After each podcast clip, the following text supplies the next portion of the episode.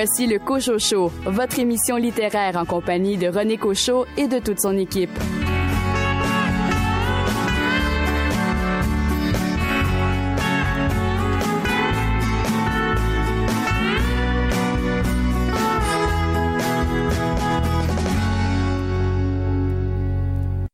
Bien le bonjour tout le monde, ici René Cochot, bien heureux de vous retrouver pour cette émission spéciale du temps des fêtes axée sur la bande dessinée et le roman graphique. On s'est dit que c'était peut-être une bonne idée de vous rappeler les bandes dessinées et les romans graphiques qui ont été publiés au cours de la dernière année parce qu'il s'en est publié de très très belles choses. Vous aurez l'occasion d'entendre Michel Rabagliati me parler de sa nouvelle bande dessinée mettant en vedette son célèbre personnage de Paul, Paul à la maison. Freg va nous parler d'une nouvelle série aux éditions Michel Quintin, Docteur Rip repose en paix. Marie Potvin va, elle, discuter avec moi de cette nouvelle série de bandes dessinées inspirée de sa série de romans jeunesse Les filles modèles, une bande dessinée publiée aux éditions Les Malins. David Lessard-Gagnon n'a que des bons mots à dire à propos de Quand je serai mort de Réal Godbout et Laurent Chabin, publié aux éditions La Pastèque. Marie-Noël Hébert s'est entretenue avec moi à propos de sa bande dessinée très belle, Grosse lettre, publiée aux éditions XYZ, qui est numéro 5. Karine Gotto, elle, va nous parler de cette nouvelle série de livres illustrés mettant en vedette les gargouilles, mais cette fois pour les tout petits. Un entretien avec Rock Carrier concernant la réédition de son célèbre Le Chandail de hockey. Et Marc de la Fontaine, lui, va nous parler de cette série web inspirée des personnages des Nombris, Salut les moches. Bienvenue donc à cette spéciale bande dessinée roman graphique du Cochocho.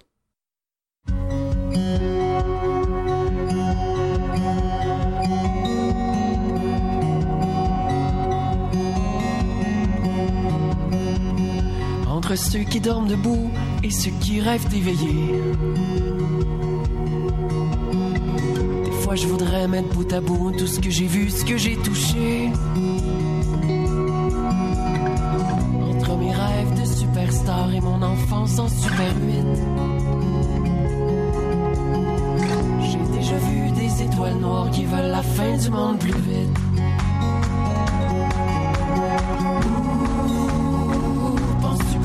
Ensemble faire de la lumière de contrebande? Je veux croire en la beauté du monde, mais des fois j'ai peur pour ma fille. Des fous, des méchants, puis des monstres qui existent pour vrai derrière la vitre. Pareil, c'est pas disable de grandir dans un monde jetable. Pas lui dire comme j'ai la chienne du noir dans la nature humaine.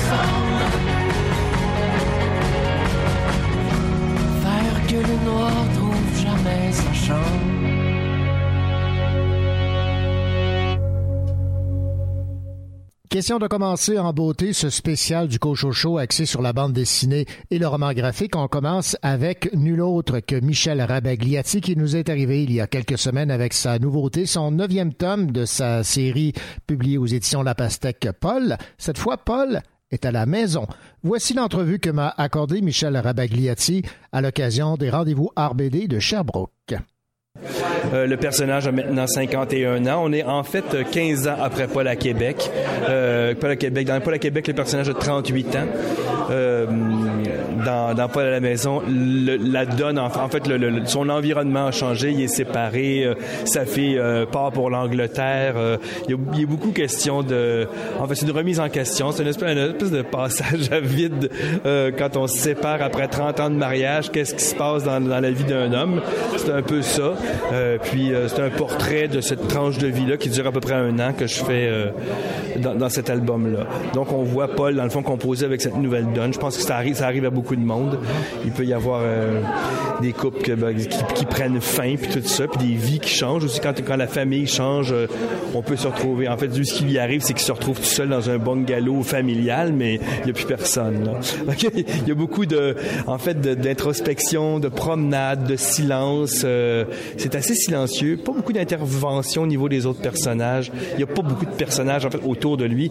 Ça accentue d'ailleurs la solitude. C'est ça que je voulais, c'est qu'il y a beaucoup de déambulations solitaires en ville, dans le métro, dans l'autobus, sur la rue, les rues commerçantes, tout ça. Il est souvent seul avec lui-même, euh, perdu dans ses pensées. En même temps, je veux pas emmerder le lecteur avec ma vie privée, donc il faut penser à lui. Hein. Je dis toujours que Paul, c'est pas un journal, c'est pas un journal personnel. Je dis, j'en ai un journal personnel, il est en dessous de mon oreiller avec un cadenas. Là c'est pas du tout Paul. Mais euh, Paul, quand, je, quand je mets en action un album, quand je mets mon personnage en action, là, je pense à mon lecteur. Donc, malgré la tristesse, malgré l'isolement, malgré ce qui arrive au personnage, je veux que mon lecteur ait du plaisir, je veux qu'il s'y retrouve, je veux qu'il ait du comic relief, comme on dit en anglais, euh, des, des moments où euh, la pesanteur est moindre et puis euh, où il y, y, a du plaisir, puis que le lecteur, en fait, est accroché quand même à un fil. Je veux pas le lâcher, même si ça parle de, problèmes personnels assez, assez ennuyants. En fait. Ben, on s'est attaché au personnage de Paul, à ses amis, aux membres de sa famille. Donc le, le fait de lui faire vivre cette euh, période un peu plus difficile va le rendre encore plus humain? Est-ce qu'on peut voir ça comme ça? Mais je pense que les gens seront pas surpris parce qu'on connaît déjà son caractère, on sait d'où il vient, on l'a vu agir dans les autres albums, on l'a vu agir en famille avec des enfants, avec son beau-père. On, l'a vu très sensibilisé au départ de son beau-père dans Paul à Québec. On va le voir aussi sensibiliser ici à ce qui y arrive, c'est-à-dire que euh, son couple euh, se termine. On le voit, voit, on voit vraiment pas. En fait, il n'est pas question d'une séparation, il est question d'une post-séparation parce qu'on ne sait pas pourquoi il est seul. Là.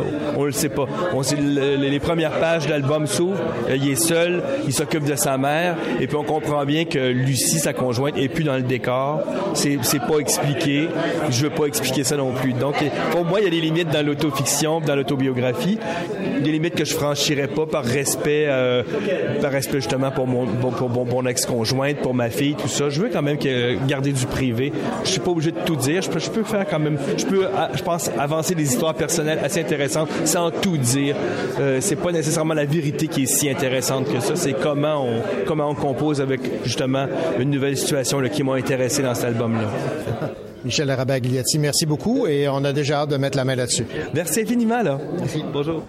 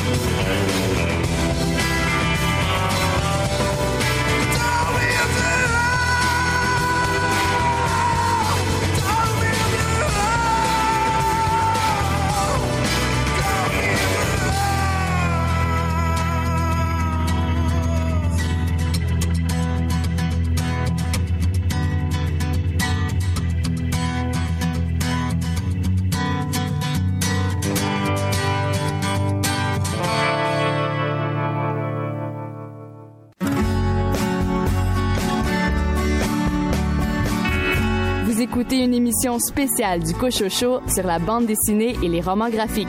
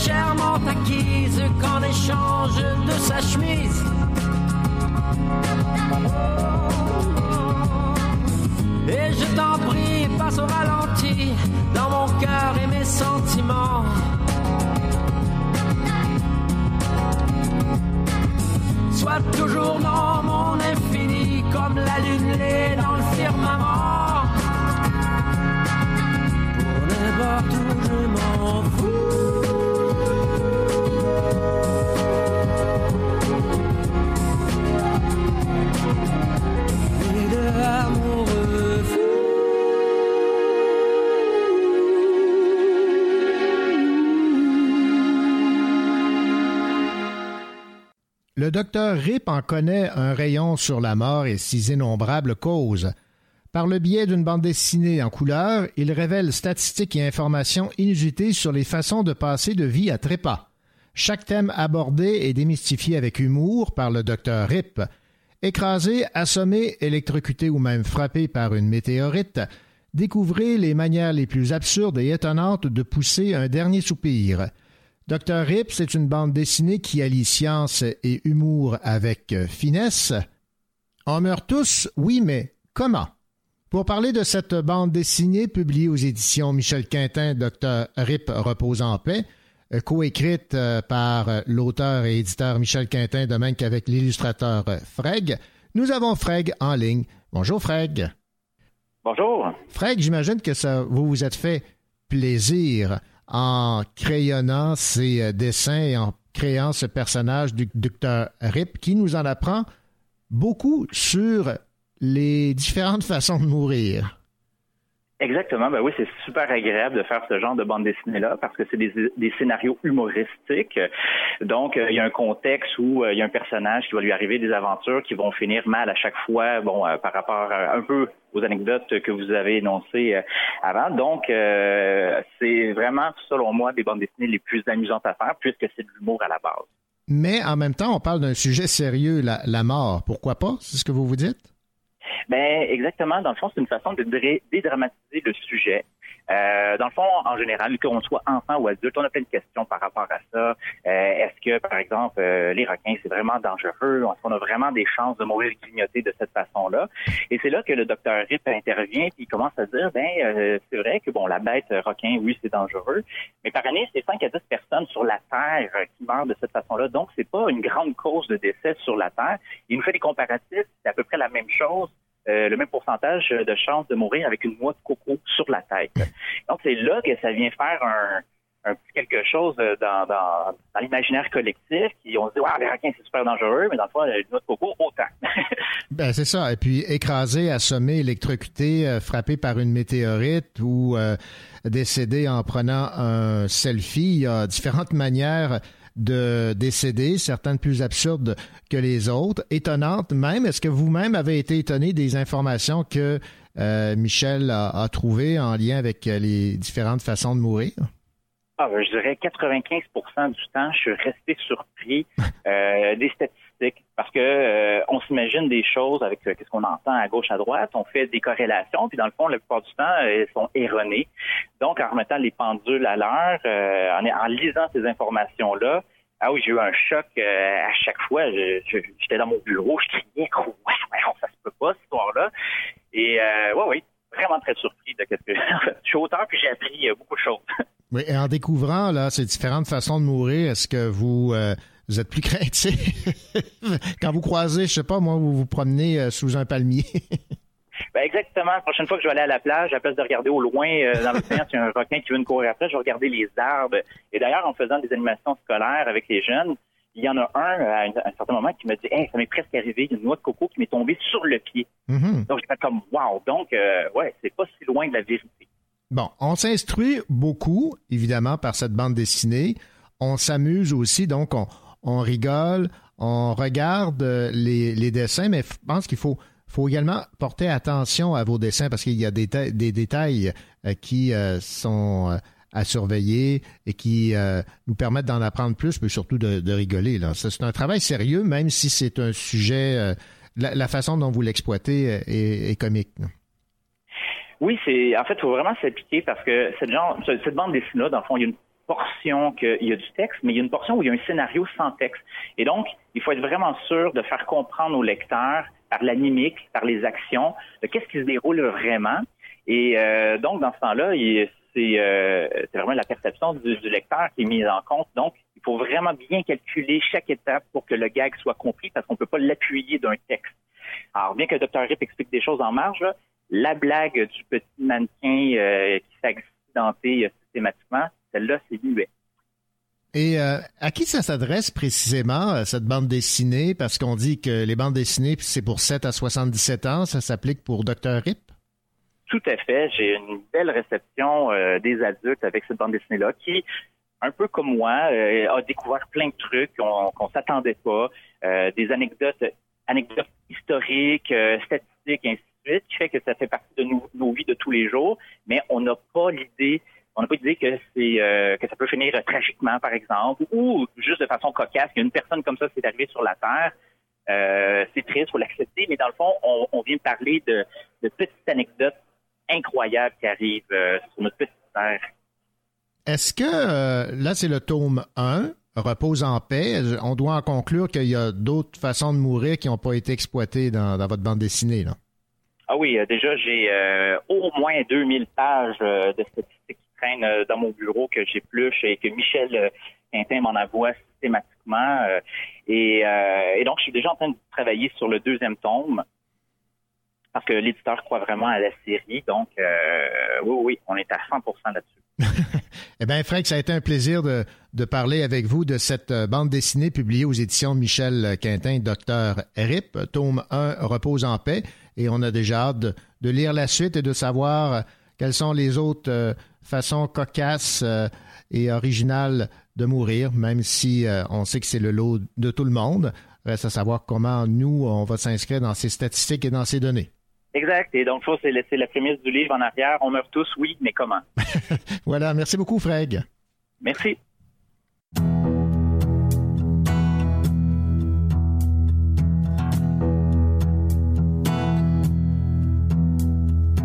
Vent fera craquer les branches. La brume viendra dans sa robe blanche. Il y aura des feuilles partout couchées sur les cailloux. Octobre tiendra sa revanche. Le soleil sortira à peine. Nos corps se cacheront sous des bouts de laine perdu dans tes foulards, tu croiseras le soir octobre endormi aux fontaines.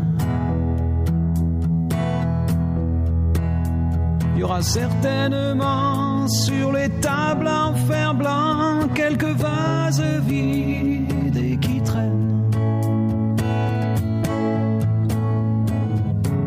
Et des nuages pris aux antennes.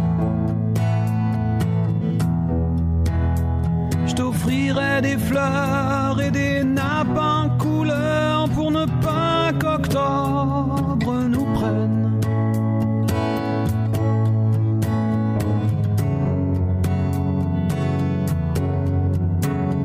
On ira tout en haut des collines, regarder tout ce qu'octobre illumine. Mes mains sur tes cheveux, des écharpes pour devant le monde qui s'incline.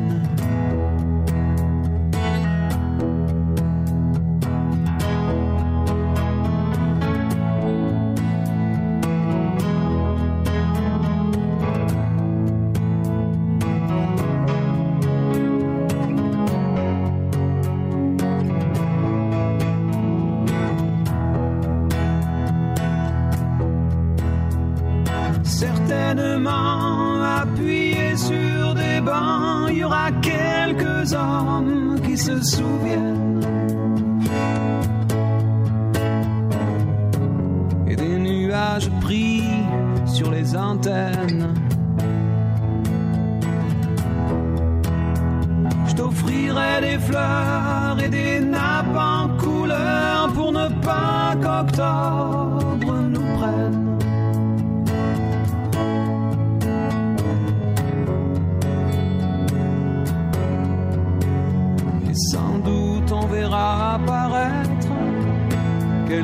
Dessins sur la baie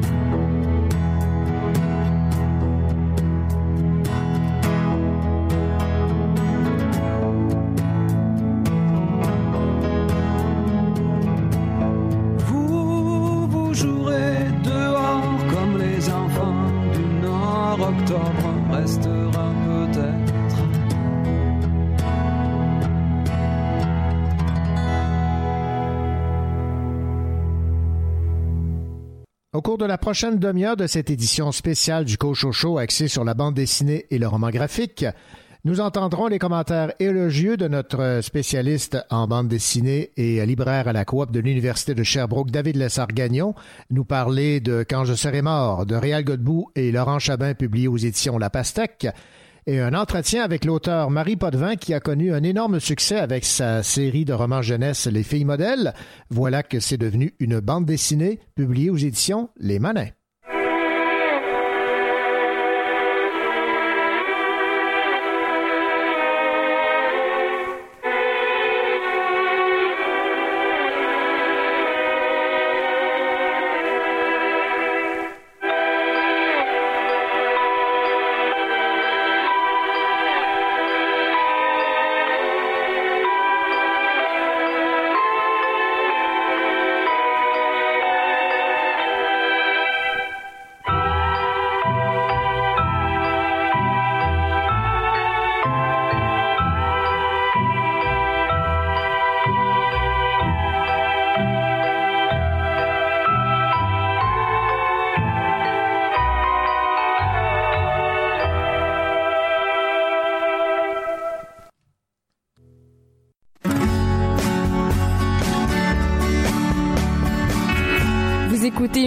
Spéciale du Cochocho sur la bande dessinée et les romans graphiques.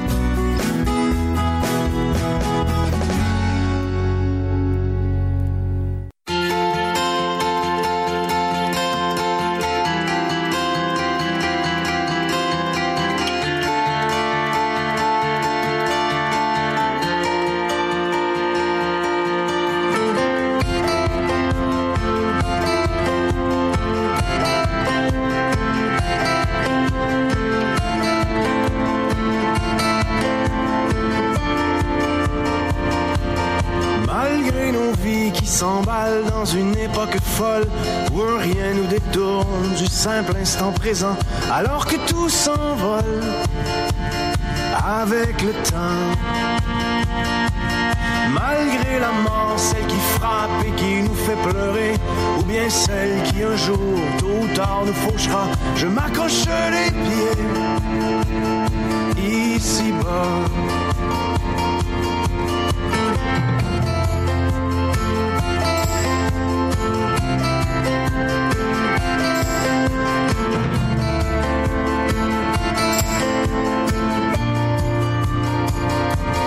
Malgré l'amour, celui qui nous fait vivre d'espoir, qui parfois fait si mal quand on reste sur le seuil d'une trop courte histoire, sans qu'on le veuille.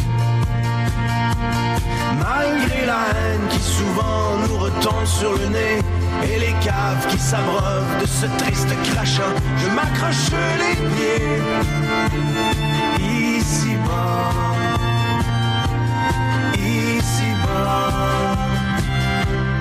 Tant que mes yeux s'ouvriront, je chercherai dans l'horizon la brèche qui s'ouvre sur mes décombres, la lueur dans les jours plus sombres.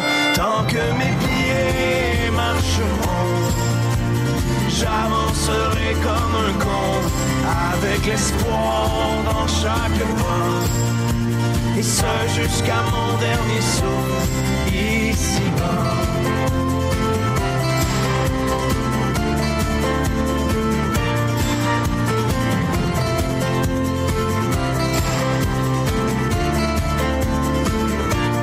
Malgré les merdes, les revers, les choses qui nous échappent, les petits, les grands tourments, les erreurs de parcours et tout ce qui nous rattrape dans le détour. Malgré l'ennui, le trafic, les rêves inachevés, la routine, le cynisme, l'hiver qui finit pas, je m'accroche les pieds ici bas, ici bas. Tant que mes yeux s'ouvriront, je chercherai dans l'horizon la brèche qui s'ouvre sur mes décombres la lueur les jours plus sombres, tant que mes pieds marcheront, j'avancerai comme un con, avec l'espoir dans chaque pas, et ce jusqu'à mon dernier souffle, ici-bas.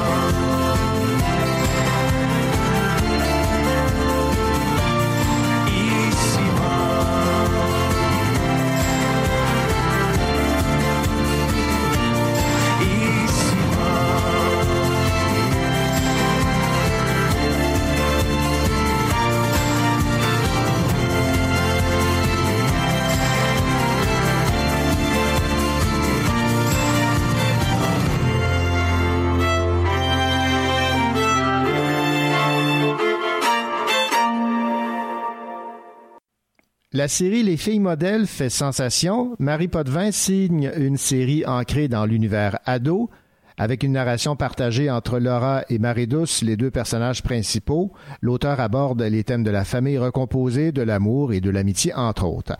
Voilà que la série Chouchou des adolescentes québécoises est adaptée en bande dessinée. Fruit de la collaboration entre Marie Potvin et l'illustratrice Audrey Bussy, le premier tome de la bande dessinée est maintenant disponible et nous en discutons avec Marie Potvin. Marie Potvin, bonjour. Bonjour. Marie, l'univers de la bande dessinée, ça vous sourit? Euh, écoute, c'est vraiment, euh, je suis vraiment contente. En plus, euh, j'ai une BD qui est très, très, très, très jolie, très féminine. J'aurais pas pu demander mieux. Bon, alors évidemment, en bande dessinée, c'est un travail en collaboration. Alors, vous avez écrit les textes, les dessins et les couleurs sont assumés par Audrey Bussy et le scénario est de Lisette Morival. Alors, parlez-moi un peu du travail de chacune dans cette bande dessinée. Euh, ben c'est ça. Au départ, moi, j'ai écrit les, romans. Ensuite, Lisette Morival, c'est elle qui s'est tapé le, travail de moine de séparer et de décortiquer l'histoire pour euh, prendre une histoire qui est en fait sur 300 pages avec beaucoup de détails et le transformer en 47 pages sans manquer les points importants et en gardant l'action toujours très intéressante. Donc, euh, moi, je, lève mon chapeau euh, à Lisette d'avoir pu arranger l'histoire de cette façon-là, parce que quand je regarde la BD, l'histoire est là, là. On prend les points importants, on prend les scènes les plus excitantes, on prend et il faut aussi garder le fil parce que ça va suivre. Hein, les c'est tome après tome, c'est comme une télésérie qui se suit euh, d'un tome à l'autre. On veut savoir ce qui se passe. Au niveau du processus d'écriture, j'imagine que c'est différent. Hein? Quand j'ai écrit mes romans, à la base, j'ai pas pensé à la BD. J'ai écrit ce que j'avais à écrire pour faire mon histoire et faire mon, intrigue. Et par la suite, Lisette Morival est allée faire le travail de moine, de, de décortiquer, de faire ressortir les scènes importantes. Comment la collaboration s'est faite? Ben, c'est qu'en fait, elle a pris mon livre et puis elle a euh, travaillé, elle a sorti elle, avec plein de post-it, là, elle a sorti toutes les, les, les, scènes importantes. Ensuite, elle a fait le scénario sur, euh, sur un document qu'elle m'a envoyé. J'ai révisé avec elle pour voir s'il manquait des choses qui étaient clés pour les futurs tomes. Et euh, par la suite, c'est, c'est elle qui a mis les textes, qui a dirigé aussi les parce qu'il faut aussi donner à l'illustratrice les dessins à faire. Mm-hmm. Et c'est là qu'elle a travaillé, elle, avec euh, l'illustratrice. Et euh, par la suite, les textes, et là, il faut pas oublier que ça s'est fait en Belgique et en France. Donc, leur langage n'est pas le même que le mien, même si dans les filles modèles, il y a des personnages français. Euh, moi, j'ai québécisé pour le Québec les, les, expressions qui sont particulièrement pointues et il y aura une autre version pour la France qui aura ces, expressions. Évidemment, les, les adolescentes qui euh, lisaient vos romans s'étaient fait une image de vos personnages et là, euh, cette image, elle est en quelque sorte un peu imposée. Est-ce que vous aviez une certaine, euh, une certaine crainte que les, les, les adolescentes soient ou, déçues ou super emballées par les dessins?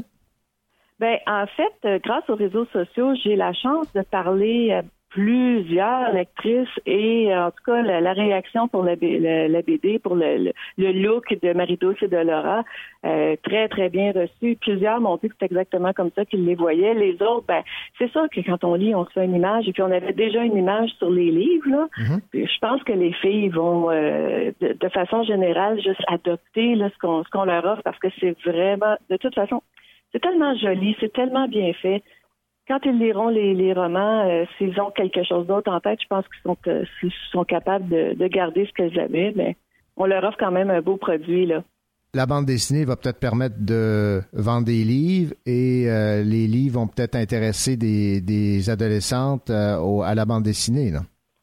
Probablement, parce que je, crois que dans le public, il y a des gens qui se tiennent plus dans les allées de bande dessinée, ils vont peut-être être attirés par le rêve Marie-Douce et découvrir par la suite qu'il y a des romans et vice-versa, celles qui ont lu les romans attendaient avec impatience la bande dessinée pour enfin avoir euh, comme une autre vie au, personnage. Est-ce que c'était un univers que vous connaissiez, la bande dessinée, ou si vous l'avez découvert par ce travail? Quand j'étais jeune, j'ai lu euh, les archives. J'en ai des centaines que j'ai encore d'ailleurs dans mon euh, dans ma bibliothèque. Euh, mais je, je suis pas une lectrice de, bande dessinée comme telle. Et je redécouvre ça parce que ça me fait me promener effectivement parmi les dans les, les allées de bande dessinée pour en découvrir d'autres en même temps. Fait effectivement, c'était pas un monde que que moi je connaissais là de prime abord là. Et euh, l'important, évidemment, pour Marie Potvin, c'était que l'esprit qu'on retrouvait dans vos euh, romans, Les filles modèles, se, se retrouve dans cette bande dessinée à ce niveau-là. C'est une réussite? Ah oui, c'est vraiment une réussite. On sent que la scénariste a bien euh, senti l'histoire et le, le, mood de l'histoire, l'atmosphère de l'histoire. c'est une dame d'ailleurs que j'ai rencontrée souvent au fil de mes voyages à Bruxelles et elle est venue à Montréal.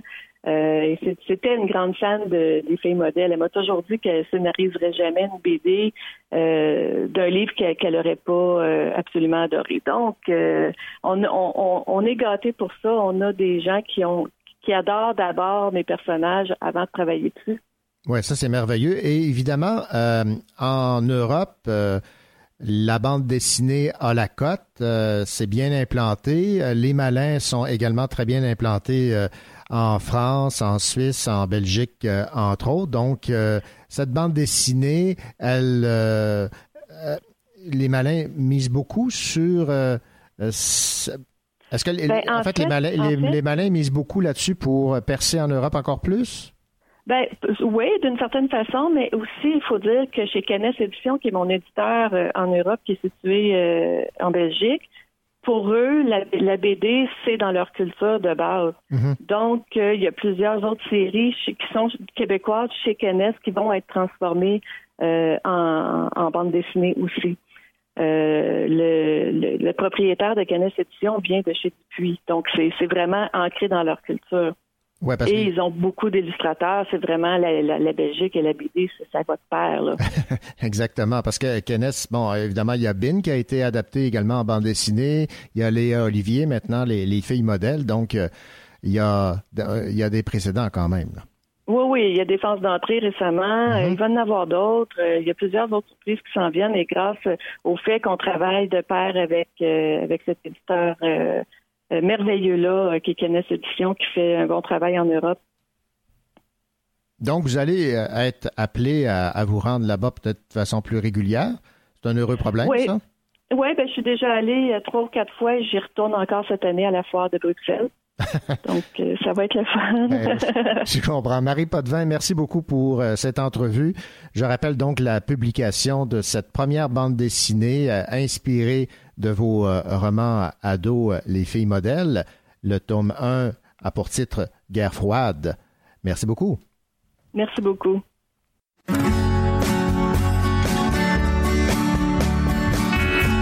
Écoutez une émission spéciale du Cochocho sur la bande dessinée et les romans graphiques.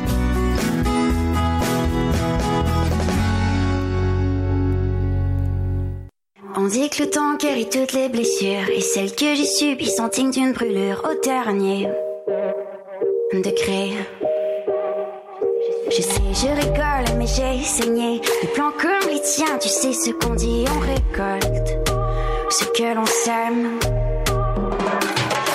Tu te demandais comment je sens et puis comment je vais. Ne m'appelle pas, ne m'écris pas. Tu sais très bien que je vis mieux sans toi. Et au passage, j'efface ton nom de nos souvenirs car tu es de trop. Et ne m'appelle pas, même pas. Seul dans la nuit, je ne réponds plus. Nous deux s'évacuent, tu resteras dans l'oubli. Ne m'appelle pas. T'es pas un plan sûr, mais ça je le savais. On m'a averti, j'ai foncé quand même, j'aurais dû renoncer.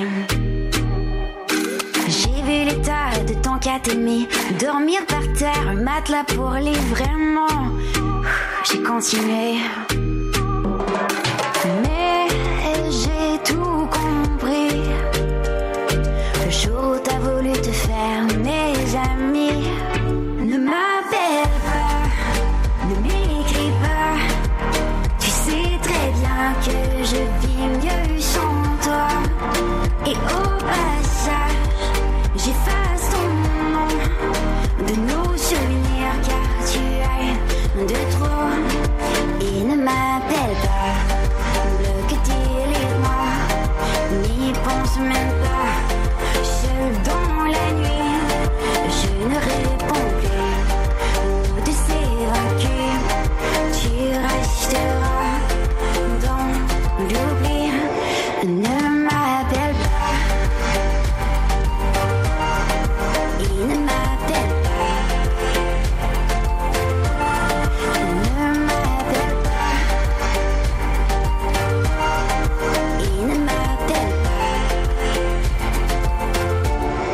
Ne m'appelle pas.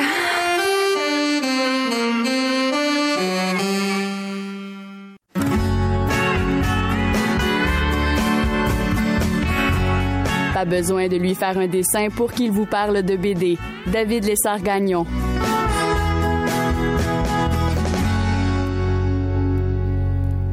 Il est libraire à la coop de l'Université de Sherbrooke et nous l'accueillons avec toujours autant de plaisir. David Lessard-Gagnon. David Lessard-Gagnon, Quand je serai mort est une bande dessinée aux éditions La Pastèque signée Réal Godbout et euh, Laurent Chabin. C'est une bande dessinée qui vous a plu?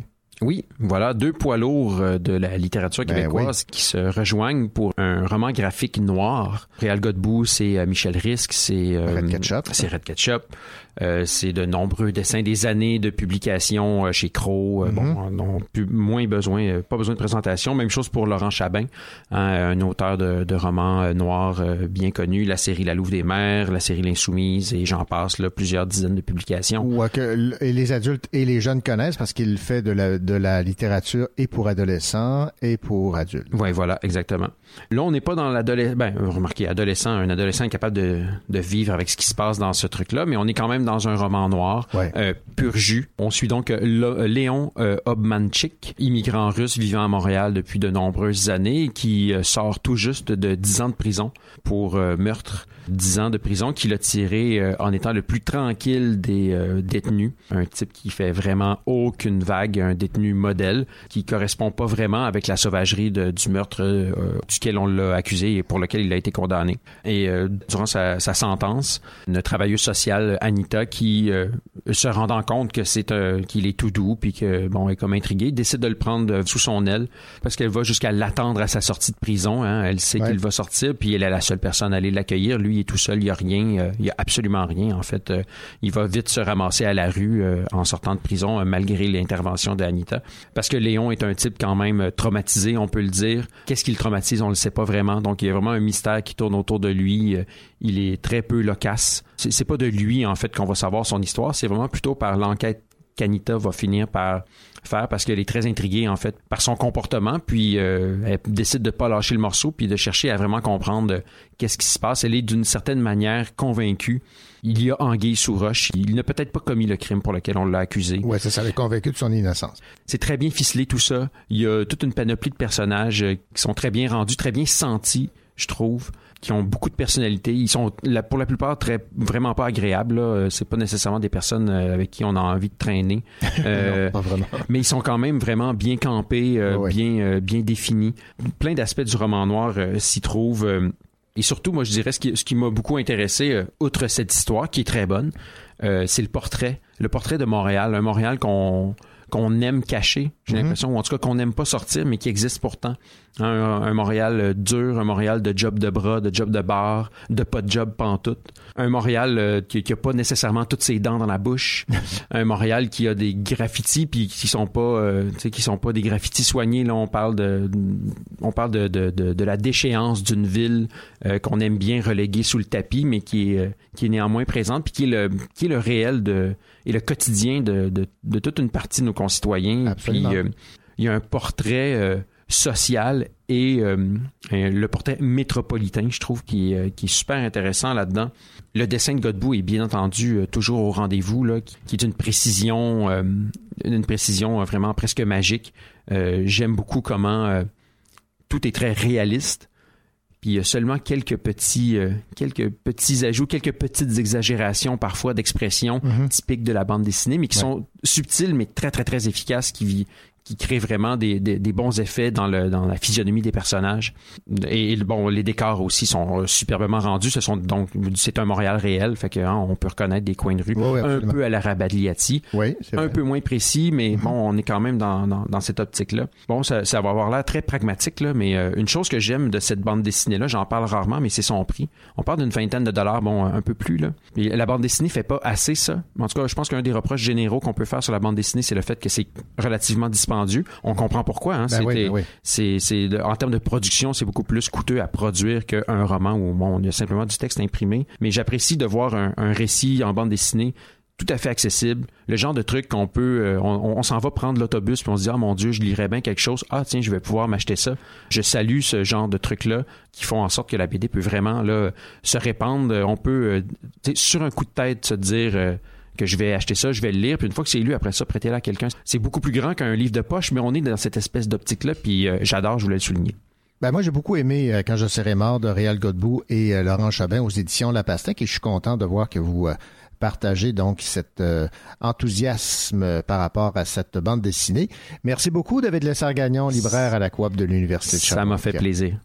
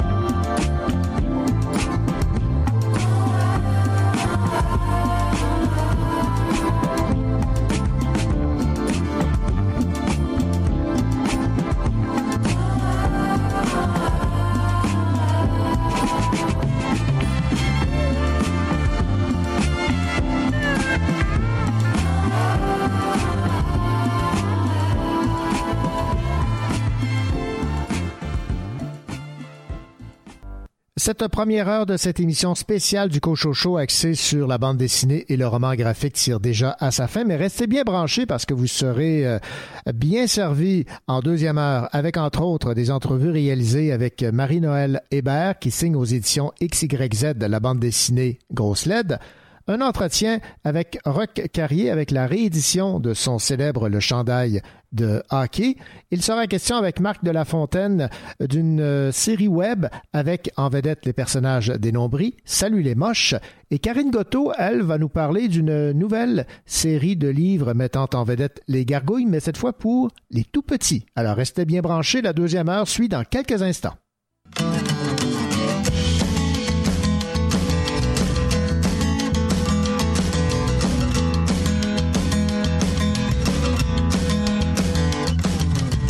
Plusieurs cordes à mon arc, mais j'envie ceux qui ont des arbalètes, car ils se démarquent à force de viser dresse. Parce que autres, ils sont bien moins éparpillés. C'est pas de ma faute si j'ai plein de flèches à tirer.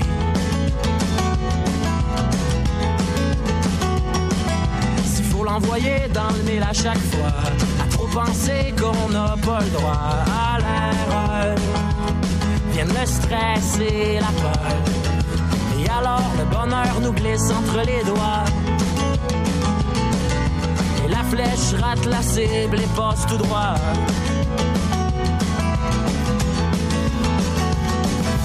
C'est archi top être un archer poche. C'est assez rough, mais trop pas le goût d'être avec moi. Puis après tout, un petit congé, ça serait pas bête. Peut-être qu'un break pourrait m'aider à mieux viser. Il faut oh, du temps, j'en ai trop oh, en dedans. J'ai l'impression que la dépression s'en vient vers moi. Je suis pas dans bonne profession, je suis pas comme Robin des Bois.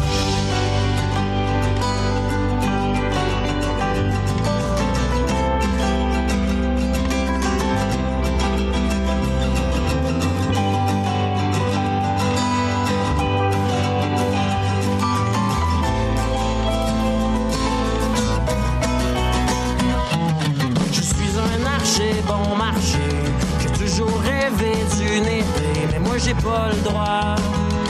Puisque je suis pas fils de roi. Eux autres, ils ont tout eu depuis le début. La haute, avoir pu, j'y aurais botté le cul.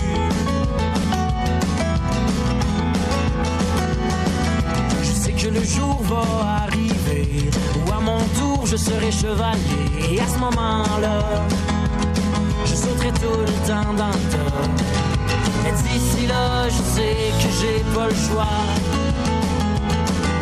Mais d'ici là, je ferai ce qu'on attend de moi.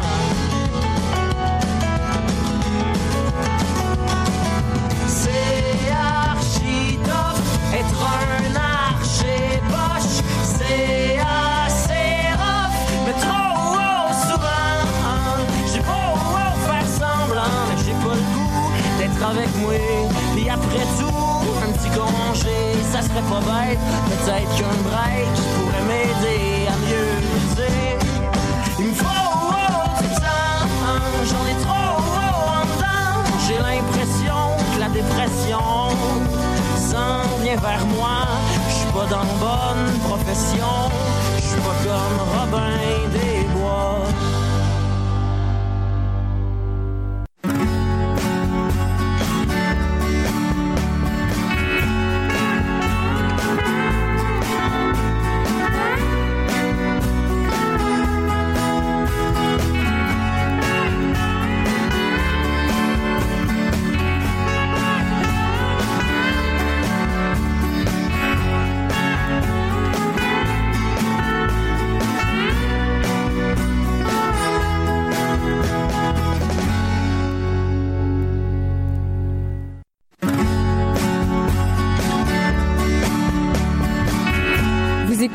spéciale du Cochocho sur la bande dessinée et les romans graphiques.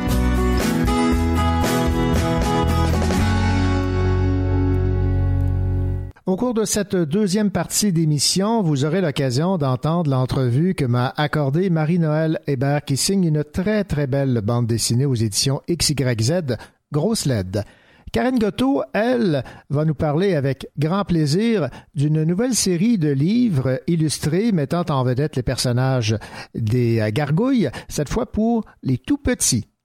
Nous parlerons également avec Roch Carrier qui est pas peu fier de savoir que son livre Le chandail de hockey a été réédité et un entretien avec Marc de la Fontaine qui lui va nous parler de cette série BD inspirée des personnages dénombrés. Salut les moches. Bonne deuxième heure.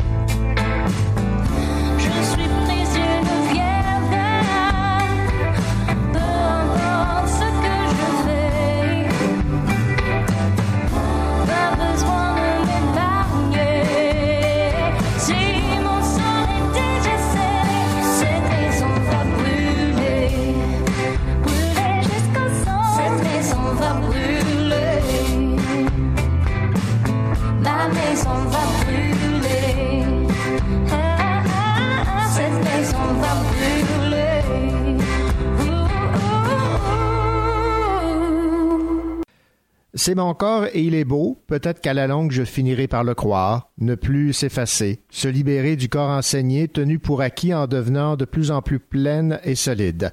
Être moi et ne plus commettre l'erreur de m'en excuser. Marie-Noël est mal dans sa peau, désespérée par ce corps qui s'arrondit et l'éloigne de l'image à laquelle elle voudrait correspondre, cible du mépris de celles et ceux qui n'ont pas ce problème. La jeune femme perd pied. Haine de soi, maladresse de proches qui ne savent pas comment aider, incohérence d'une société qui échoue à composer avec ce qui sort des normes. Il y a tout dans cette euh, bande dessinée qui a pour titre La grosse LED. C'est de Marie-Noël Hébert. Ça vient tout juste de paraître. C'est aux éditions XYZ dans la collection Quai numéro 5. Une magnifique bande dessinée. Et nous nous entretenons avec Marie-Noël Hébert. Marie-Noël Hébert, bonjour. Bonjour. Marie-Noël, quand vous avez décidé de vous attaquer à cette euh, bande dessinée qui, euh, en fait, raconte votre vie et euh, votre euh, difficulté d'accepter votre corps, est-ce que vous avez hésité longtemps? En fait, ce qui est arrivé, euh, j'étais au restaurant, en fait, quand euh, l'élément déclencheur est arrivé qui a, qui a, qui a fait que j'ai fait la, la grosse LED, euh, mon père m'avait dit au restaurant, je pense que tu as assez mangé Martin-Noël. Et euh, suite à ça, euh, j'ai euh, tout de suite... euh, j'ai été dans un malaise pendant quelques, deux semaines environ. Puis après, j'ai tout de suite commencé à faire des recherches sur mon sur mon corps. Pourquoi je me ça a été vraiment comme spontanément. Euh, j'ai je sais pas dans quel mode je suis devenue une espèce de de- d'enquêteuse de ma vie, de mon corps.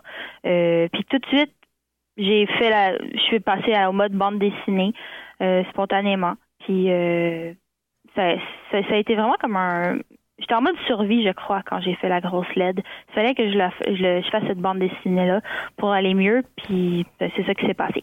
Ouais, en fait, ce que vous vouliez euh, démontrer, c'est que accepter un corps qui ne convient pas aux standards, ça peut être difficile à partir du moment où les gens qui euh, vous observent euh, portent des réflexions, euh, comme votre père qui euh, longtemps euh, déplorait le fait que vous ne répondiez pas aux standards et ça a fini par vous vous affecter vous-même.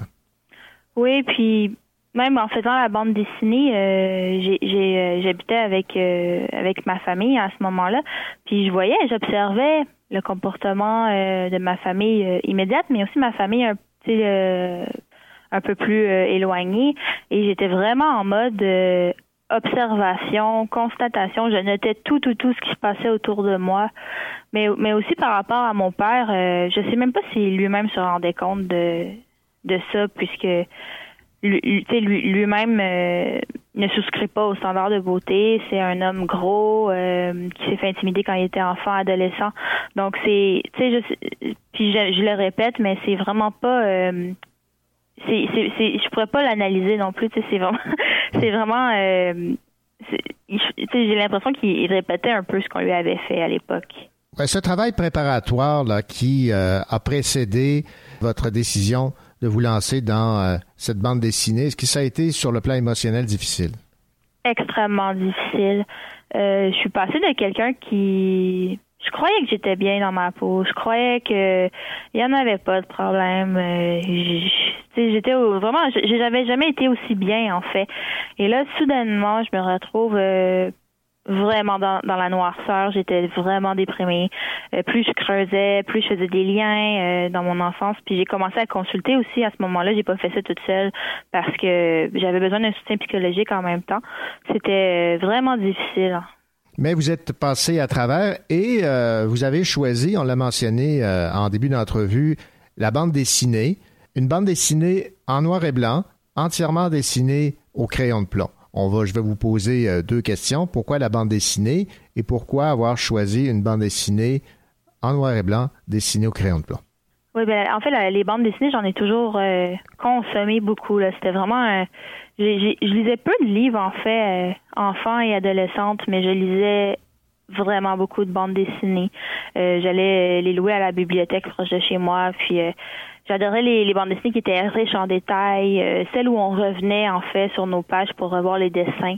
Alors quand j'ai commencé la mon ma, mon espèce de remise en question de, de mon corps, euh, de tout ce qui m'entourait en fait, euh, spontanément j'ai commencé à, dessiner ces scènes là qui se sont passées dans mon enfance. Puis je me suis pas dit est-ce que je fais un livre de qu'est-ce que je fais? Je suis allée j'ai fait la bande dessinée. Puis le, noir et blanc en fait parce que c'est le médium que j'affectionne le plus et c'est le seul que j'ai vraiment vraiment amélioré euh, parce que je travaille à temps plein dans la vie, puis j'ai pas pu euh, explorer beaucoup de médiums. Euh, puis c'est- mon préféré. En fait, c'est celui où je me sens le mieux. Et ça vous permet de vous exprimer plus que par le texte? Le dessin, euh, c'est sûr que oui. Moi, je me considère pas euh, comme une autrice. Je suis une illustratrice. Puis c'est vraiment, euh, j'adore dessiner des émotions. J'adore dessiner euh, des ambiances. Euh, puis c'est sûr que spontanément, c'est le dessin qui vient en premier. Est-ce que vous aviez, qu'est-ce que vous aviez comme formation en, en dessin? J'ai en fait j'ai été trois mois au collège Salette en illustration publicitaire. Euh, c'est pas mal ça, parce que j'ai jamais étudié en art. Euh, j'ai fait une session au collège Dawson en, en animation 3D, mais c'est pas vraiment euh, en dessin. Mais c'est je considère que je suis autodidacte parce que j'ai j'ai pas du tout étudié là-dedans à part au collège Salette, mais j'étais rendue dans la vingtaine. Mes parents voulaient pas que j'étudie en art. Ça m'a ça m'a rendu un peu un peu plus euh, disons mais ça ça m'a fait faire du- des beaux dessins. euh, en, tout cas, ça m'a fait faire la grosse lettre, je pense aussi de de pas toucher à l'art comme ça comme je voulais. Euh, mais euh, j'aurais voulu étudier là-dedans, ça c'est sûr. Parce que vous avez un, talent indéniable. Revenons sur la bande dessinée et sur cette relation que vous avez eue avec vos parents, particulièrement avec votre père, parce que on, découvre euh, en bout de ligne qu'il y a une réconciliation entre la grosse LED de votre bande dessinée et euh, son père. Cette euh, réconciliation, euh, elle n'était pas prévue, si j'ai bien compris, au départ, quand vous quand vous, vous êtes lancé là, dans cette bande dessinée. Non, c'est c'est ça. Puis mon père était même pas dans la bande dessinée au départ parce que c'était trop de l'ordre du privé. Puis c'était trop encore proche de moi puisque le conflit n'était pas euh, n'était pas nécessairement réglé. Euh, puis euh, en discutant avec Tristan Malavoie, c'est là qu'on on- en fait on a constaté qu'il manquait quelque chose. Puis c'était c'était mon père parce que c'est quand même des événements importants dans dans le pour ce titre-là, la grosse LED, que je lui avais mis sur mes épaules. Tu sais, c'est c'est assez euh, intense comme, évén- comme euh, événements qui se sont passés. Puis, euh, dans le fond, mon, mon père, à un moment donné, pendant le processus, euh, pensait que qu'il était dedans, en fait, qu'il était dans la bande dessinée, alors qu'il n'y était pas. C'est un peu là que la, j'ai explosé, en fait, avec. Puis on a mis carte sur table. Euh, ben, comme dans, dans la bande dessinée, en fait, à la scène de en tout cas, la scène de rédemption qu'on peut appeler. là. Euh, puis ça a vraiment, à partir de là, ça l'a changé. Mais c'est surtout dernièrement, euh, plus le projet de bande dessinée avançait, plus mon père était dedans, euh, plus il comprenait des choses, puis il se remettait en question, il faisait des parallèles avec, je pense, sa vie aussi, sa vie aussi. Puis euh, là, dernièrement, on est vraiment dans l'honnêteté, puis la sensibilité, puis on, on, parle beaucoup en fait de tout ça. Est-ce qu'on comprend, Marie-Noël Hébert, à la lecture aussi, c'est que des fois, on ne veut pas blesser les gens, mais on les blesse indirectement par euh, de simples réflexions. Parfois, on veut effectivement les, les blesser, et c'est souvent par euh, le corps qu'on peut attaquer les gens. Oui, puis souvent c'est euh, tu sais moi j'ai eu deux formes là, je pense de, mots qui m'ont blessé. C'est ceux qui sont directs et nocifs, puis violents, je dirais.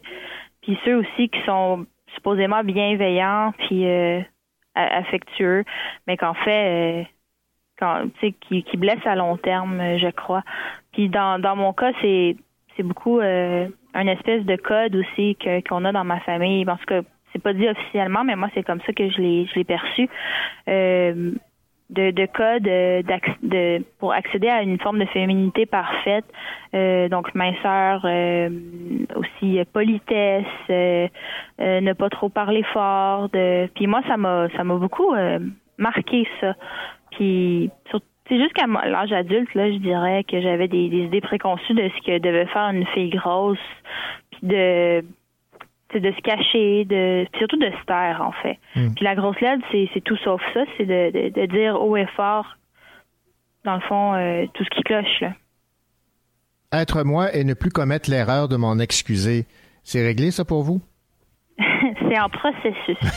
Euh, c'est vraiment. euh, mais je crois que euh, en, en, en ayant fait cette bande dessinée là, il y a quelque chose qui s'est assumé en moi. En tout cas, je je, je, m'observe beaucoup là, dans ma, vie quotidienne, puis je- il y a des choses que j'accepte plus. Puis il y a aussi des choses que j'aime expliquer aussi aux gens par rapport au corps, puis par rapport aux mots qu'on dit. Et euh, je sens qu'il y a une réception aussi pour ça. Est-ce que ça a été exutoire pour vous euh, de vous lancer dans la grosse LED et surtout de voir la, la réaction que les gens ont en faisant la, la lecture, en la, en la lisant, cette bande dessinée? Bon, en, la faisant, ça a été euh, plus qu'exutoire. Ça l'a, ça l'a libéré des choses, ça l'a réglé des choses, euh, puis ça l'a pensé aussi des choses. Là. Ça, il y a des choses qui se sont guéries grâce à ce livre-là. Euh, puis là, tu sais, c'est, encore tôt, mais je sens vraiment. J'ai reçu des, des beaux euh, commentaires. Euh, puis, mais je suis encore un peu dans le déni. On dirait que je le réalise pas que c'est sorti, puis qu'il y a des gens qui le lisent. Euh, mais euh, je, je sens que ça que ça peut euh, peut-être aider des gens ou même euh, euh, faire réfléchir aussi un peu les gens. Ben, souhaitons-le. Marie-Noël Hébert, merci beaucoup pour euh, cette entrevue. Je rappelle euh, le titre de votre magnifique bande dessinée, La Grosse LED, publiée aux éditions XYZ chez Quai numéro 5. Merci. Merci.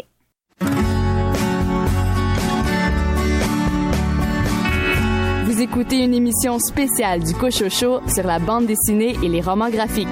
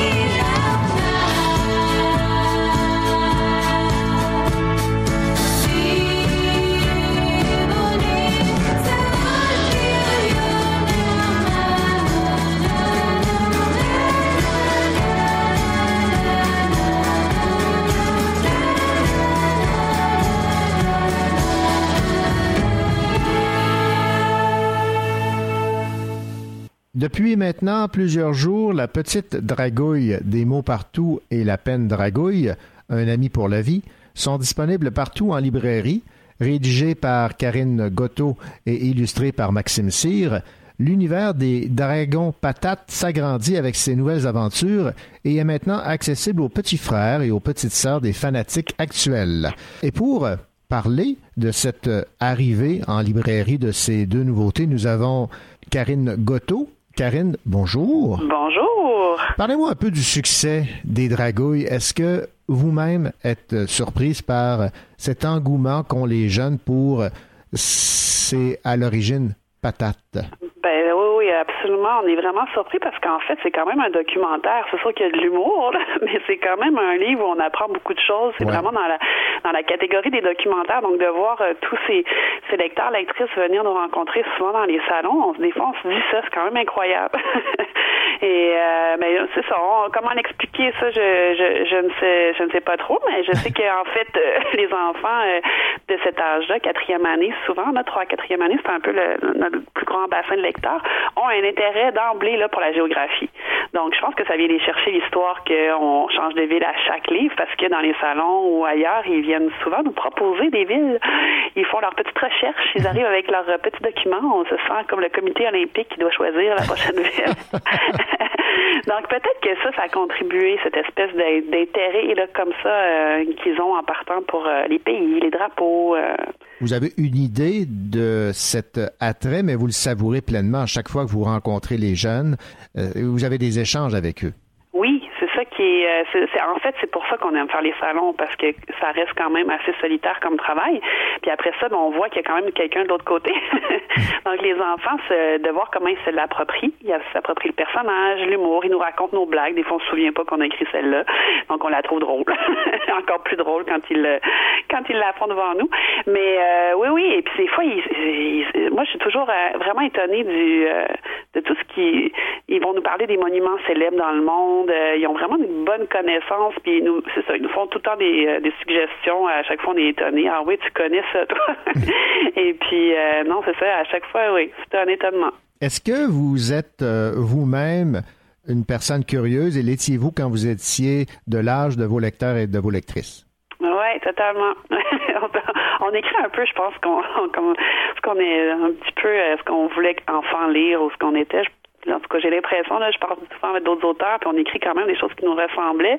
Enfant, moi, je lisais beaucoup de documentaires. J'étais une fan finie des débrouillards.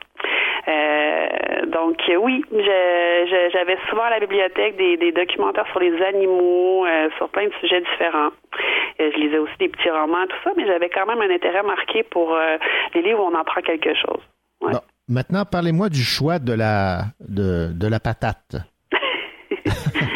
Dragon, un peu Ouais. étrange. Oui.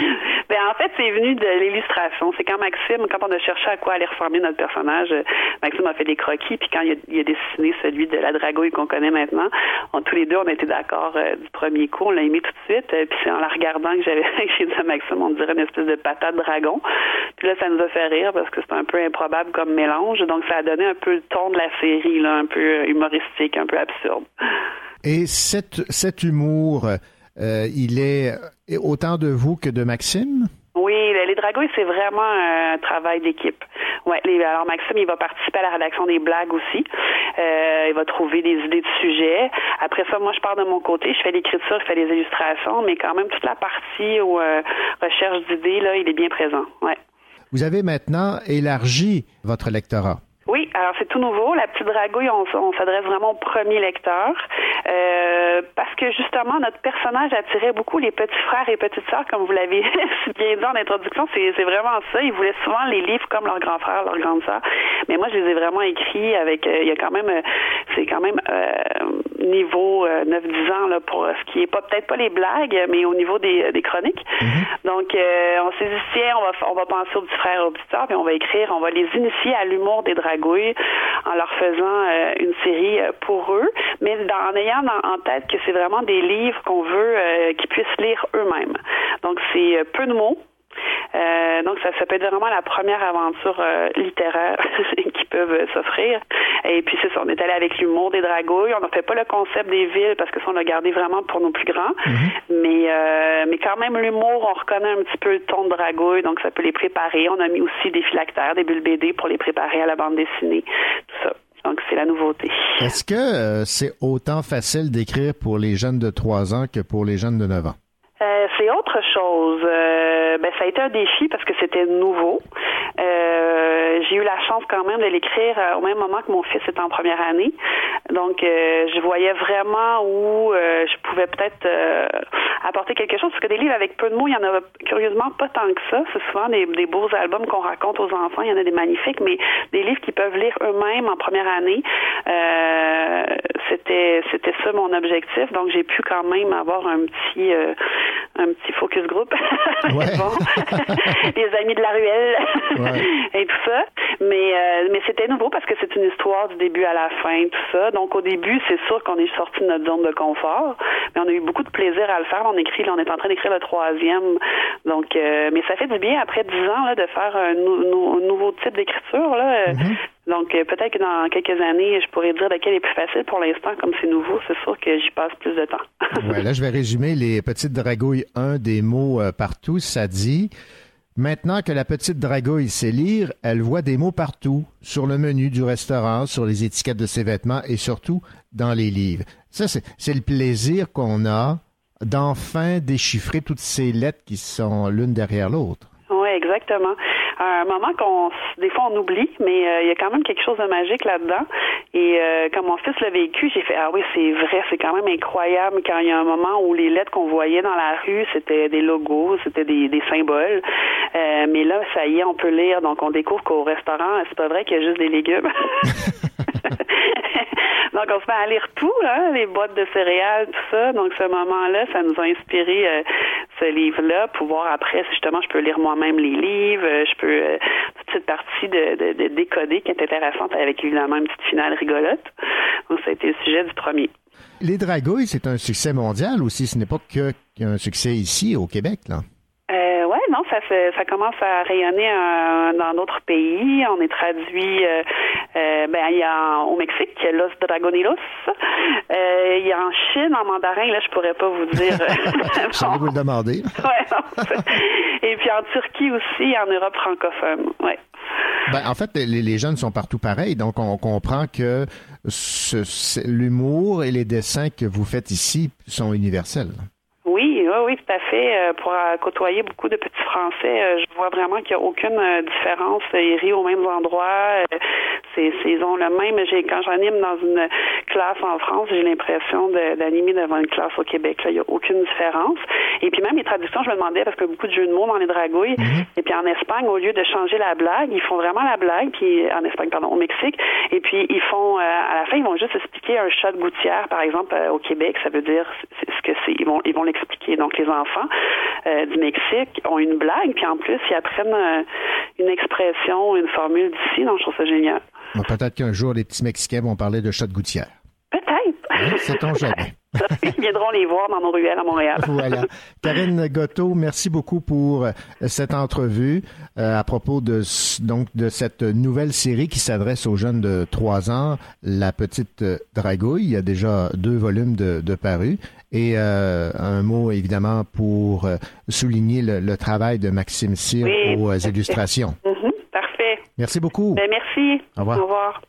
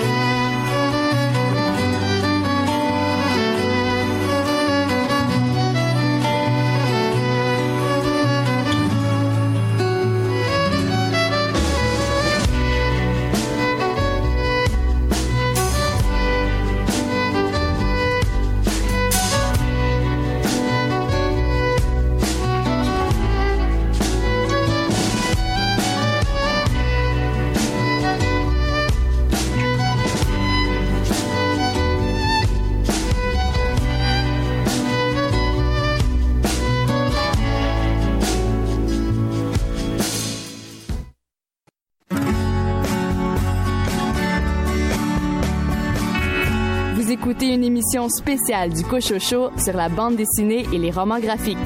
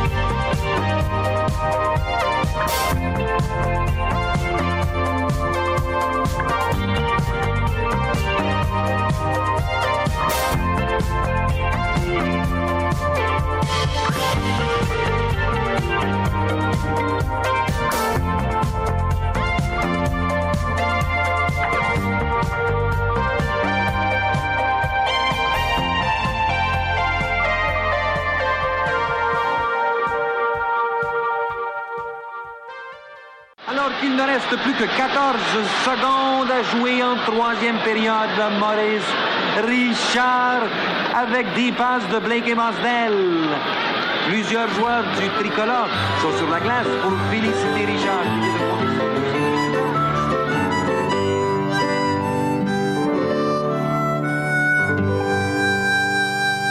Je me souviens très bien de l'hiver de 1946. Nous portions tous le même uniforme que Maurice Richard. L'uniforme bleu, blanc, rouge des Canadiens de Montréal, la meilleure équipe de hockey au monde. Tous, nous peignons nos cheveux à la manière de Maurice Richard. Et pour les tenir en place, nous utilisions une sorte de colle. Beaucoup de colle. Nous laissions nos patins à la manière de Maurice Richard. Nous mettions le ruban gommé sur nos bâtons à la manière de Maurice Richard. Nous découpions dans les journaux toutes ces photographies. Vraiment, nous savions tout à son sujet.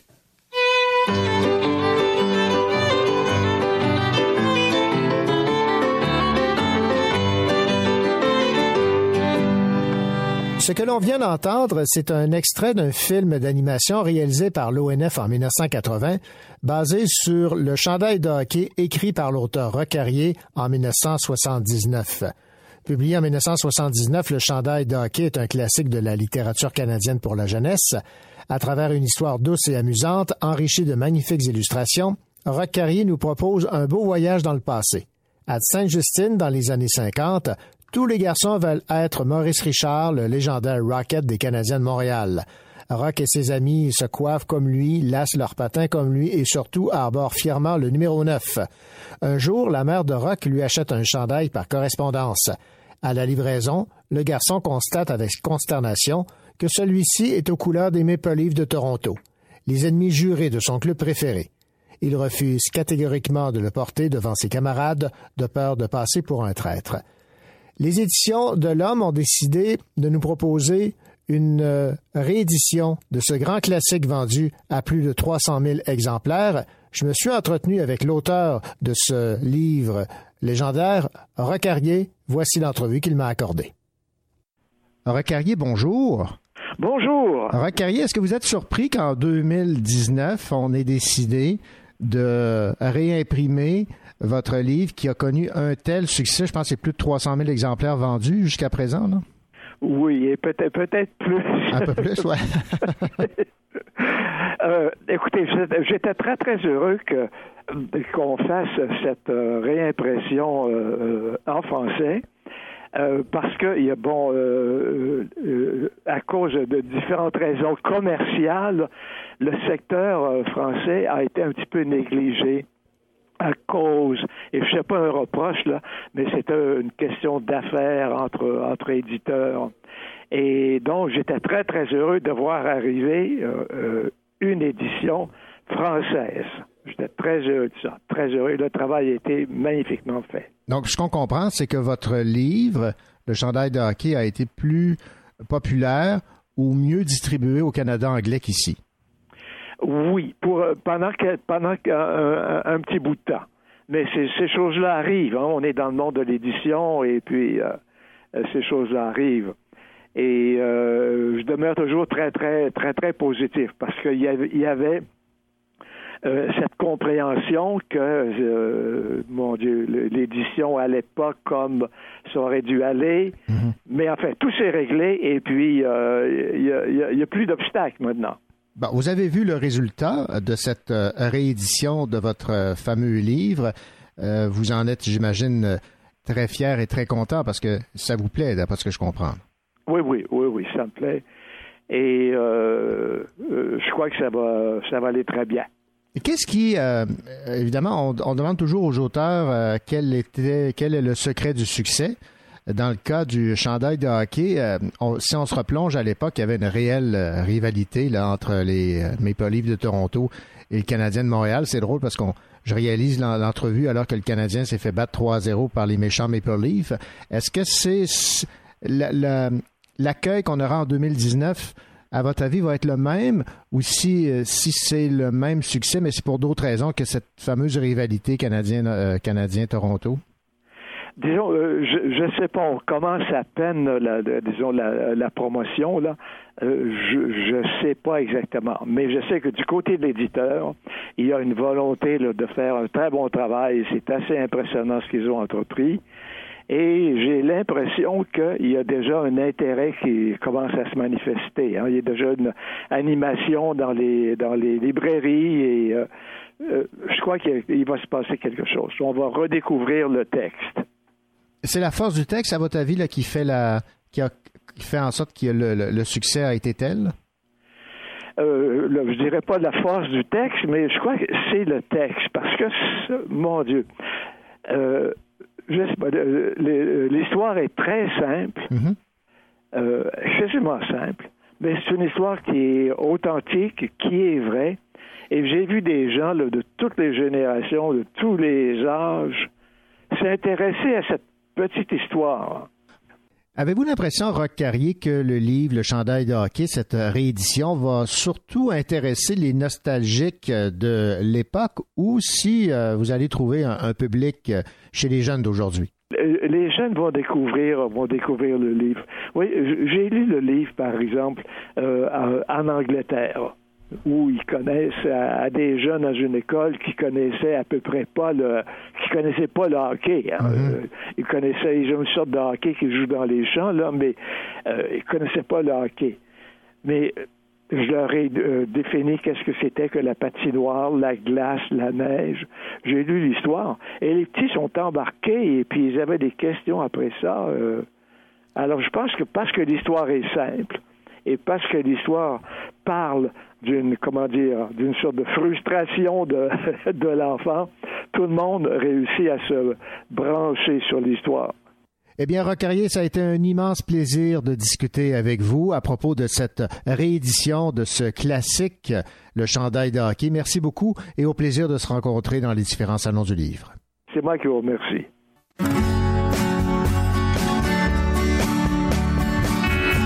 Écoutez une émission spéciale du Cochocho sur la bande dessinée et les romans graphiques.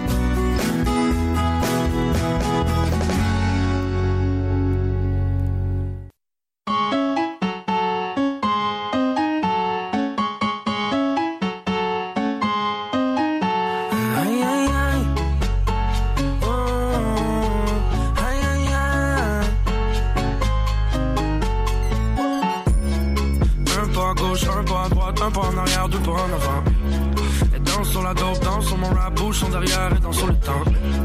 Salto arrière sur le dance floor. Et quelque part les mauvais fait de l'impro. Nos émotions sont coordonnées sur la chanson, on est synchro. Elle a un tatou Nefertiti sur l'avant-bras. L'œil de russe dans son cou pose pas tous les mauvais gars. elle danse, danse, danse. C'est ce qu'elle se pense, pense, pense. Qu'elle te regardait, mais y'a juste avec moi que qu'on s'entend. J'ai l'impression avec mes skis de limo. On me ride sur la toi qui l'amour. Quand on est ensemble, on a du good time. On transforme le cannabis en boucan.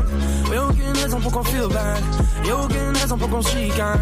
Baby, baby, viens qu'on chillax. Au final, s'amuser c'est vital. Debout sur la piste de danse, c'est sur le tempo. Je la regarde, puis je la prends par les hanches, je suis son super héros. On consomme nos émotions, yeah baby t'es ma dope. Laisse-moi m'approcher, laisse-moi t'embrasser, mi amor. Déjame besarte. Déjame besarte. Déjame besarte. Déjame besarte,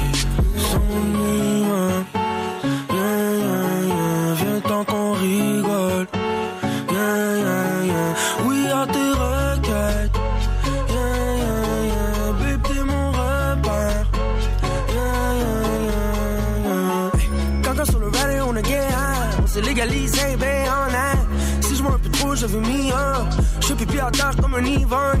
Tic tac, tic tac, tactique, pas plus vite fait. J'espère que la vie me back. Ça serait temps que je reprenne une pause qui me capte. Je me quand je fais une petite nappe. Mais dis ça, mais besarté. Yeah, je crois en toi, même si je suis athée. Si quelqu'un me fait chier, je l'envoie balader. S'il faut que je protège, je fais du karaté. On oublie la soirée d'hier, Elle ressemble déjà à la prochaine. 40 jours en 52 semaines. On sait suivre le rythme, c'est dans nos veines. Debout sur la piste de danse, c'est sur le tempo. Je la regarde, puis je la prends par les hanches, je suis son super héros. On consomme nos émotions, et baby, t'es ma. Laisse-moi m'approcher, laisse-moi t'embrasser, mi amor. Déjame besarte, ay, ay, ay. Déjame besarte, ay, ay, ay. Déjame besarte, ay, ay, ay.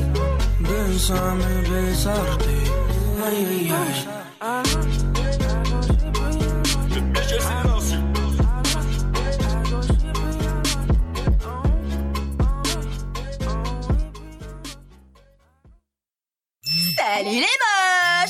Euh, ça va Jenny On te dérange peut-être Oh my god, beaucoup trop de demandes de rendez-vous sur les commentaires de nos vidéos. Hein Et pourquoi ils t'écrivent à toi d'abord? Va falloir que je me prenne une assistante. Karine, tu fais rien là? Fais gaffe, Jenny. Quoi On sait pas qui se cache derrière un pseudo. Ça peut être n'importe qui, voire même un mec dangereux. Lui Dangereux?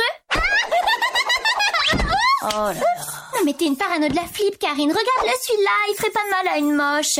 Rien qu'à voir son filtre, tu sens que c'est insensible.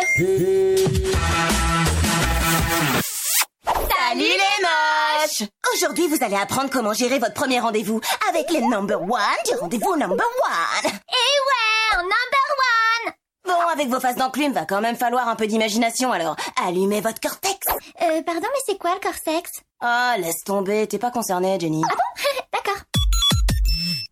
Ce qu'on vient d'entendre, c'est Salut les moches featuring les nombris. En fait, c'est une série web qui est produite par Ellipse Anime, maison euh, située euh, à Paris. Ce qu'on découvre en fait, c'est que Vicky et Jenny veulent devenir des YouTubeuses. Et qui de mieux pour en parler que Marc de la Fontaine? Bonjour Marc. Bonjour René. Marc, cette série-là, Salut les moches, featuring les nombris, c'est un rêve finalement parce que les personnages que vous avez créés, qu'on retrouvait dans les bandes dessinées, s'animent. Ben oui, c'est ça. Effectivement, je pense que c'est le rêve de de tout jeune qui commence à dessiner, qui est un peu sérieux là-dedans, qui fait qui fait ses petits personnages, de, les voir bouger à la télé ou les voir bouger sur écran. Donc, pour moi, ça a été, euh, oui, c'est quelque chose que dont j'ai rêvé depuis des années. Et puis là, ça se réalise. Et là, vous avez vu bon le, résultat. On a entendu un, un premier extrait. Euh, Ce qui frappe d'entrée de jeu, c'est euh, l'accent franchouillard des, des nombris. oui, c'est ça. Ben, avec les nombris, en fait, euh, c'est, c'est, c'est il se pose le problème de l'adaptation audiovisuelle parce que la bande dessinée est en français, disons, international. Il n'y a pas vraiment d'expression québécoise ni d'expression complètement française. Donc, chacun le lit avec son accent. Alors que quand vient le temps maintenant de, de, de le transposer en, en film, en série télé, en série web, ben là, faut que tu prennes un parti pris, en fait. Tu dis, OK, euh, est-ce que ça va être des Québécoises qui vont incarner les nombris? Est-ce que ça va être des Françaises? Et puis, comme notre BD est surtout lu par des, des, des Français, eh ben, sont 60 millions, donc euh, à 7 millions ici, eh ben, les Français gagnent. voilà, c'est ça. Mais ça, ça, ça donne quand même un certain charme à Vicky et Jenny. Moi, quand j'ai entendu ça, je les ai reconnus, euh, reconnus tout de suite. Parlons un peu de la genèse, là. Ça, ça a quand même pris du temps avant de voir le jour. Oui, ça a pris du temps. L'idée est née, je dirais, il y a peut-être 5-6 ans. C'était d'abord une idée de Marise qui disait, bon, OK, euh, adapter les nombris euh, à la télé, c'est pas c'est pas si simple que ça parce que se pose le problème de la chronologie. Parce que les nombris, il faut savoir, c'est du gag en une page avec euh, Jenny et Vicky, évidemment, les deux chippies euh, qui font la vie dure à Karine. Mais euh, cette série-là évolue d'album en album, si bien qu'à un moment donné, ça devient difficile de fixer euh, le temps et de se dire, euh, OK, on va, euh, on va raconter des histoires à partir de ce moment-là, à partir d'un certain point dans l'évolution des personnages. Euh, donc, on s'est dit, et si on revenait à la base, à la base du pitch de, de la série, à l'époque où Jenny et Vicky étaient vraiment les deux garces qu'on connaît, euh, connaissait euh, au tout début de, de la série, et que Karine était leur faire valoir, et que Jenny et Vicky étaient des YouTubeuses, par exemple, et qui prodiguaient leurs merveilleux conseils pour devenir un peu moins nuls et moins moches euh, aux pauvres internautes que nous sommes. Ça pourrait être rigolo. Donc, euh, l'i- l'idée était lancée, puis on s'est dit, ben avec cette idée-là, je pense qu'on pourrait vraiment s'amuser. Et donc, euh, année après année, on a toujours relancé l'idée. Dupuis était, était intéressé, mais euh, bon, il y avait d'autres projets qui étaient peut-être un peu plus prioritaires. Et puis, à un moment donné, un nouveau directeur est arrivé chez Dupuis, et puis euh, lui aimait beaucoup, beaucoup cette idée-là. Donc, euh, on a fait, euh, on a fait plusieurs essais euh, avant d'arriver à cette, à cette version-là de, de, de Salut les moches, qui finalement, je pense, est vraiment sur la bonne voie et je l'espère va donner lieu à un, à un projet d'animation d'envergure.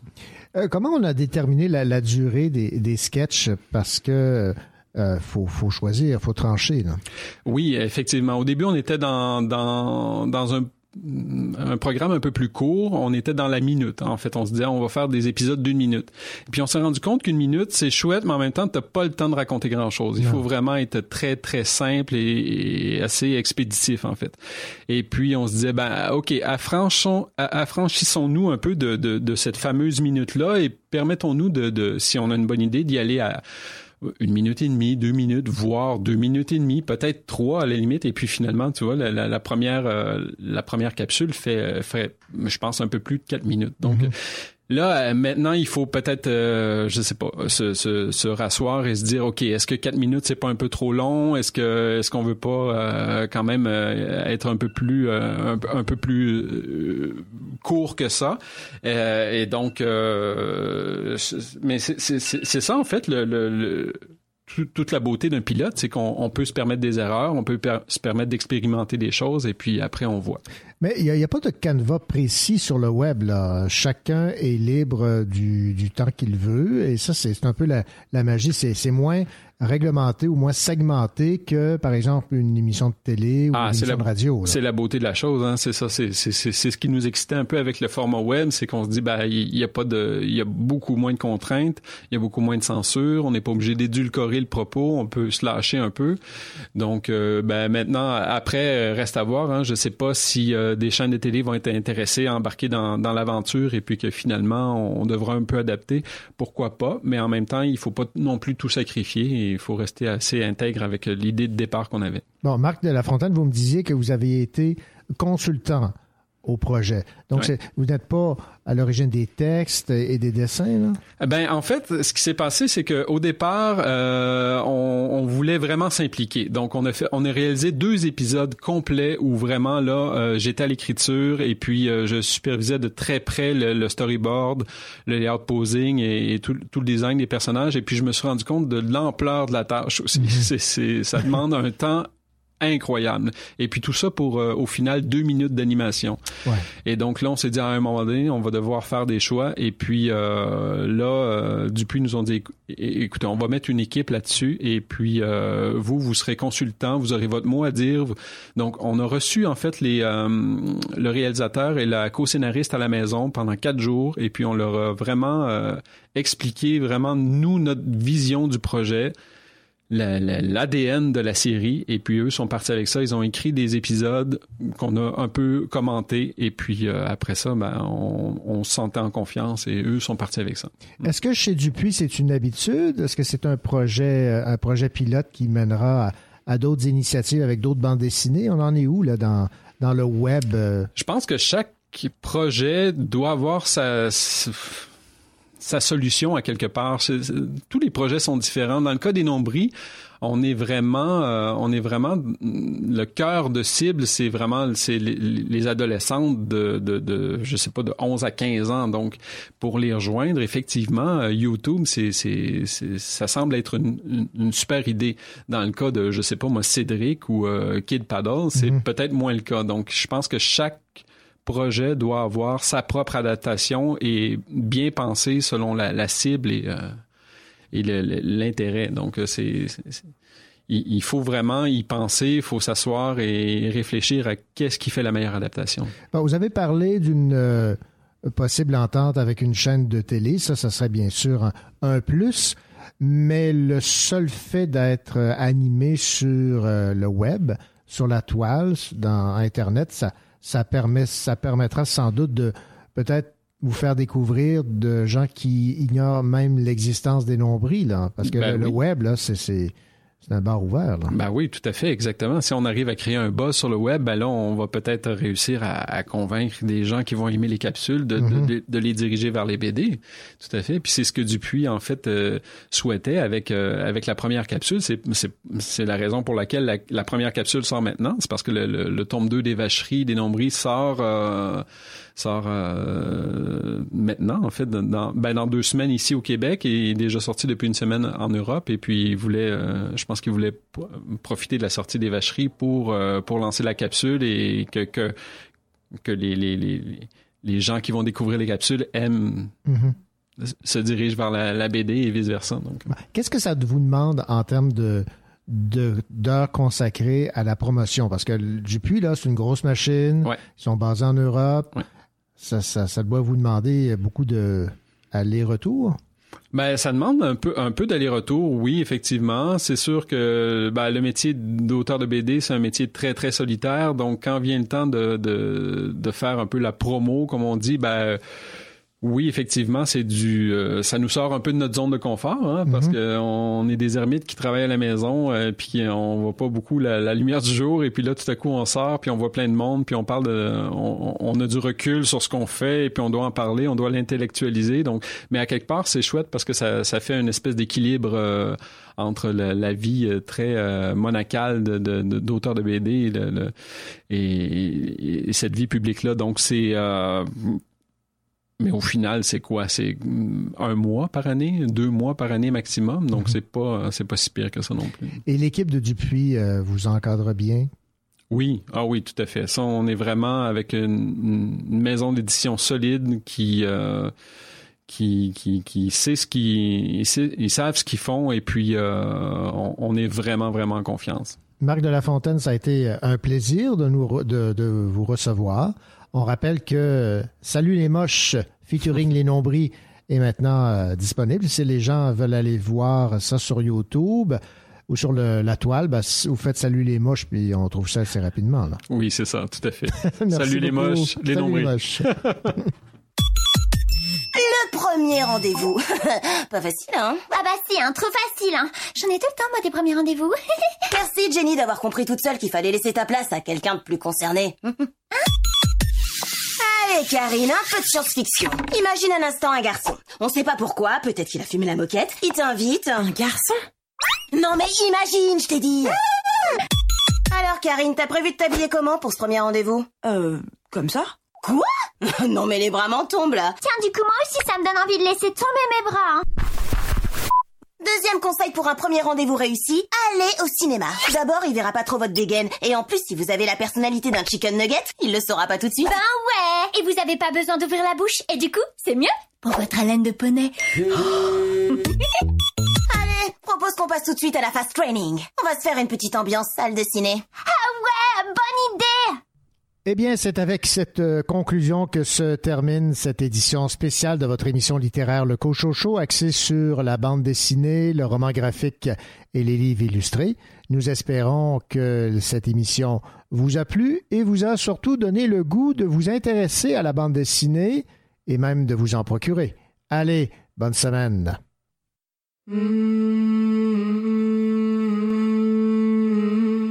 suspendu